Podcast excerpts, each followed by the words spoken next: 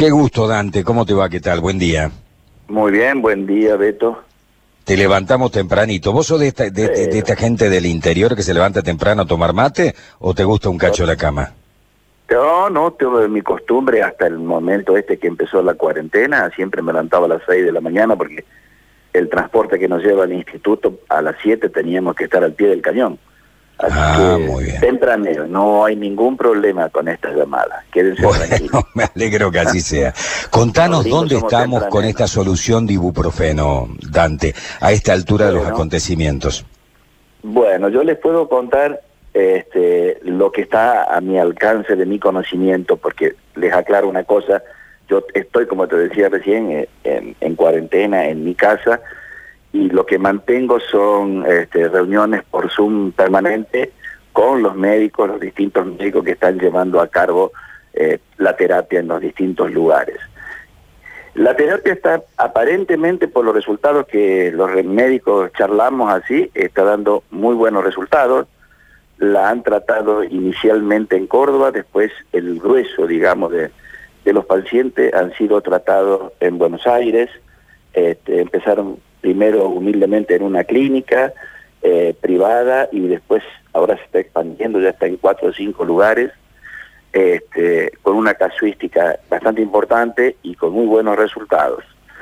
Y posteriormente se eclosiona esta, esta situación en Jujuy, que venían tan bien, y bueno, eh, cuando los desbordaron, la gente solicitó si podíamos eh, colaborar con la, el aporte del tratamiento, y el laboratorio lo primero que hizo fue decir, sí, por supuesto, se cargó la mochila al hombro y bueno, mandó montones, realmente, no le voy a dar un número porque realmente impresiona, este, mandó las muestras, le mandó nebulizadores y le mandó los oxímetros y les mandó las escafandras. O sea, el laboratorio lo que hizo fue enviarle el pack completo de lo que es un tratamiento que se haría en una clínica, en un hospital. Este, y bueno, eh, los resultados que hemos estado registrando desde Jujuy también coinciden exactamente con lo que ocurrió en Córdoba y lo que ocurrió y sigue ocurriendo, digamos, también en Buenos Aires. O sea, pacientes que empiezan el momento más, eh, el momento decisivo, que es cuando el paciente empieza a tener hipoxia. ¿Qué es la hipoxia? Es la falta de saturación de la hemoglobina de la sangre con oxígeno. Entonces uno siente como que... Es el aparatito ese que te ponen en el dedo para medirte, ¿no? ¿No es eso? Claro, el, el- el- claro, el oxímetro ese es un aparatito que se ha transformado en un, hoy por hoy, yo diría, uno de los elementos más importantes como guía. Los médicos terapistas lo van siguiendo por la evolución que tiene el, en la oximetría. Pacientes por debajo de lo que se llama, lo normal es 98-100, para hacerla fácil. Sí. Debajo de 93 ya entramos en problemas, digamos. Eh, entonces, ¿qué hacen? Lo van siguiendo día a día con esta oximetría, con la medición de oxígeno. Si ven que empieza a bajar, bueno, la idea es empezar a tratarlo con esta molécula de ibuprofeno, de modo de evitar que llegue a grados de, de saturación muy grande que lo pueden llevar a respirador, que es una situación extremadamente este, delicada, digamos, y donde muy, muy, está muy afectado ya el organismo cuando lo ingresan ahí, y está en una zona de alto riesgo llamada. Pero bueno.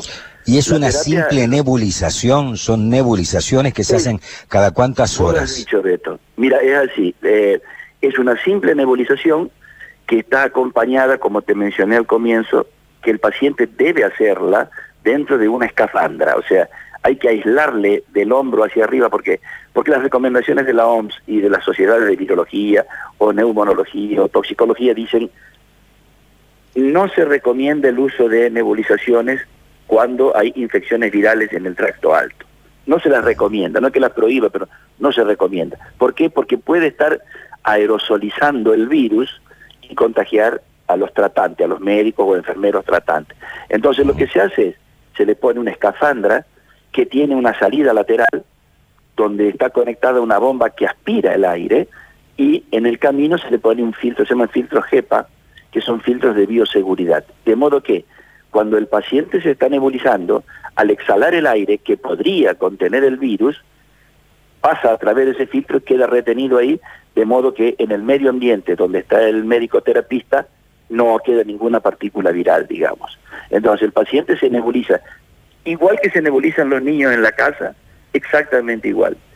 La dosis son 50 miligramos de ibuprofeno y se hace la recomendación a la que llegamos es de tres veces por día, o sea, cada ocho horas una nebulización de cinco minutos, diez minutos, depende de lo que dura, depende del nebulizador, pero son 50 miligramos cada dosis, digamos. Y esa es toda la terapia que se está este, tratando de aplicar en la mayoría de los pacientes que están en ese estado intermedio entre lo, lo sano, por así decir, y, y la severo, que es este, llegar a entrar a un respirador. Y la recuperación este, ha sido, por lo que dicen los médicos, me animo a decir que es altísima, que es muy buena. Por supuesto, Beto, que si un paciente eh, va a una internación y además de COVID tiene otra comorbilidad, este, bueno, eh, se complica. Claro, se puede complicar por ese lado, ¿no? Claro, si, si yo tengo, por ejemplo, no sé, una hepatitis, por decir algo, o un tumor, y también lo acompaño de un COVID, ya uno en esa situación ya no sabe quién es quién el responsable de empeorar la situación, si empeorar. Sí. Eh, pero en los pacientes que normalmente no tienen una gran comorbilidad, lo que reportan hasta ahora ha sido este, ha sido muy bueno el resultado de lo que es el tratamiento a nivel de su capacidad de respiración. Dante, ¿cómo hicieron para hacer soluble algo insoluble? Perdón, ¿no? Pero es una pregunta típica de alguien muy curioso. Digo, el ibuprofeno es, es, eh, es, insoluble y ustedes lograron solubilizar el, ibuprofeno. ¿Cómo se, cómo se lleva adelante ese proceso? Sí, eh, eh, para nosotros, para los que somos químicos, es más fácil. Es más fácil que cualquiera porque ese es el campo de uno y, y lo sabe hacer. En realidad el ibuprofeno es una molécula que no está soluble en agua, no tiene, tiene muy, muy baja solubilidad en agua. Entonces, por eso se formula como una pastilla o se hacen las cápsulas blandas de gelatina, donde está dentro de un solvente especial que lo tiene soluble, pero de ninguna forma ese solvente se podría utilizar para nebulizar. Entonces, como no se puede nebulizar en solvente orgánico porque afecta al pulmón, y no se puede nebulizar si está en pastilla porque no hay forma de pasarlo al agua, lo que nosotros diseñamos inicialmente fue un sistema para cambiarle un átomo de esa molécula que es un protón, un hidrógeno, por una molécula de sodio. Entonces por eso lo denominamos ibuprofenato sódico. Y eso lo estabilizamos bajo ciertas condiciones de pH y de, concentración salina y desarrollamos lo que se llama, en realidad, en realidad se lo debería llamar, son nanoestructuras de ibuprofenato sódico eh, estabilizados en, en pH y concentración salina. En realidad es una nanoestructura que tiene entre 7 y 40 nanómetros. Este, tiene un, un, sistema de agregación muy particular, es entre, no sé, 200 y 1000 veces más chico que un glóbulo rojo, para que tengan una idea. Y ahí es completamente soluble en agua, este, de modo que ahora sí, en agua, yo puedo este, nebulizarlo sin afectar eh, al pulmón, digamos. Bien, a esto lo voy a decir yo, no lo vas a decir vos. Esto es algo que yo vengo diciendo eh, mientras buscábamos notas contigo, Dante, o con cualquiera de los miembros del equipo, que esto es un equipo muy grande de personas de Procor de un laboratorio. Vos sos uno de los integrantes, digamos, de este equipo, que comenzaste con este desarrollo por la fibrosis quística, no por esto particularmente, y después en medio del proceso apareció la pandemia, ustedes empezaron a probar a ver si iba también con el virus y no solo con estas bacterias, y efectivamente empezó a funcionar y empezaron a hacer las pruebas y después viene todo un proceso burocrático en un país donde la burocracia está muy a la altura de la circunstancia, lamentablemente, así nos va, y además hay un fuerte lobby empresario de la industria farmacéutica que ha volteado gobiernos en la República Argentina, digamos, esto no es ningún secreto. ¿Cómo les está yendo en ese sentido, teniendo en cuenta que esto es algo, es una dosis de algo tan sencillo como ibuprofeno, soluble para poder hacer nebulizaciones, cuando hay billones y billones de dólares eh, de laboratorios en el mundo supuestamente haciendo investigaciones? Bueno, eh, esa pregunta tiene dos respuestas. Eh, en el momento que nos iniciamos, digamos, el tratamiento, este, el Ministerio de Salud nos autorizó a algo este, poco ortodoxo, que fue porque, a ver, no sé, no creo, no creo haberlo dicho, pero estos tratamientos se llaman por compasión, son asistencia a pacientes por compasión. ¿Por qué? Porque no hay este, un medicamento, un gol estándar que se llama, que se pueda aplicar. Y entonces este, esto se trata de pacientes donde el médico solicita al, laboratorio que le dé esa medicación para poder tratar. Eso es una asistencia por compasión. El médico es responsable del acto este, médico en ese momento de tomar la decisión para la cosa.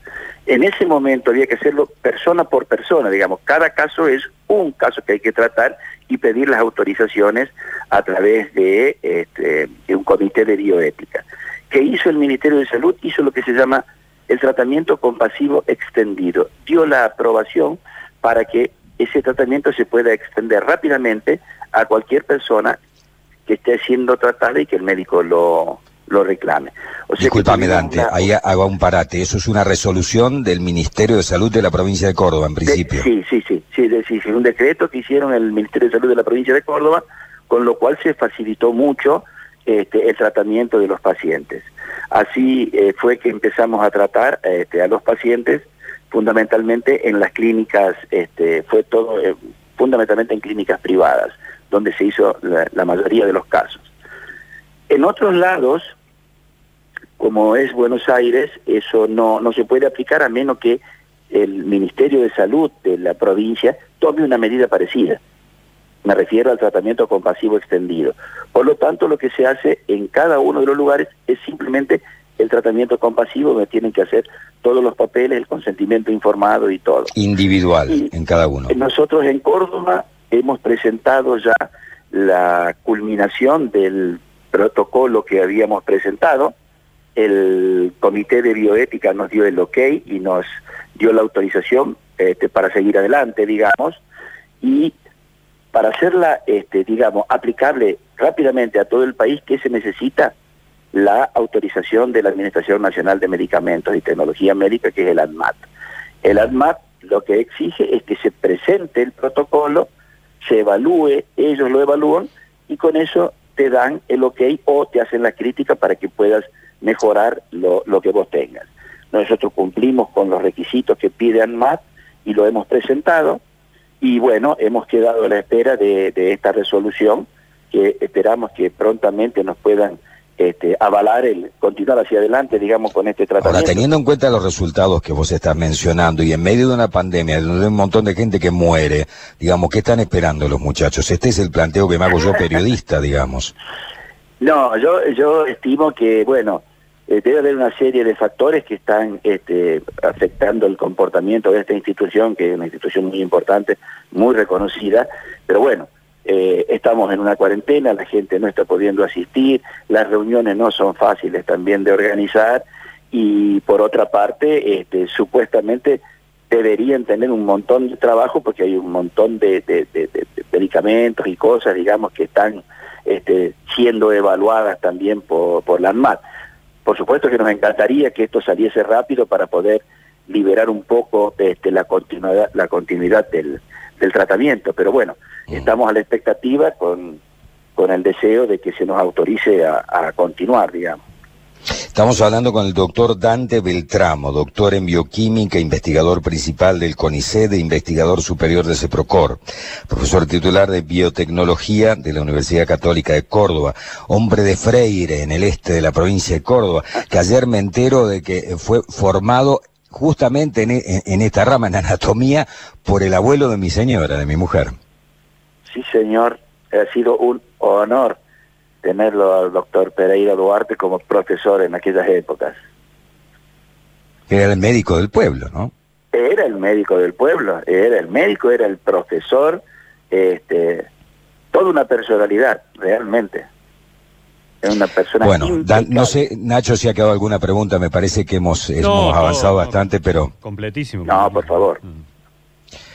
Eh, Dante, ha sido un gusto conversar contigo nuevamente. No, no queremos avanzar un poquitito más. Nosotros seguramente haremos alguna otra apreciación, ya no sobre la cuestión médica, sino sobre la cuestión de lo que significan estas cosas en Argentina.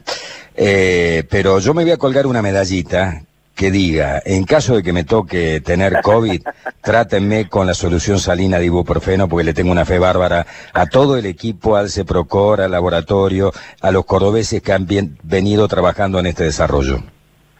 Eh, gracias por la confianza de, de, los resultados. Esperemos estar a la altura de las exigencias del sistema.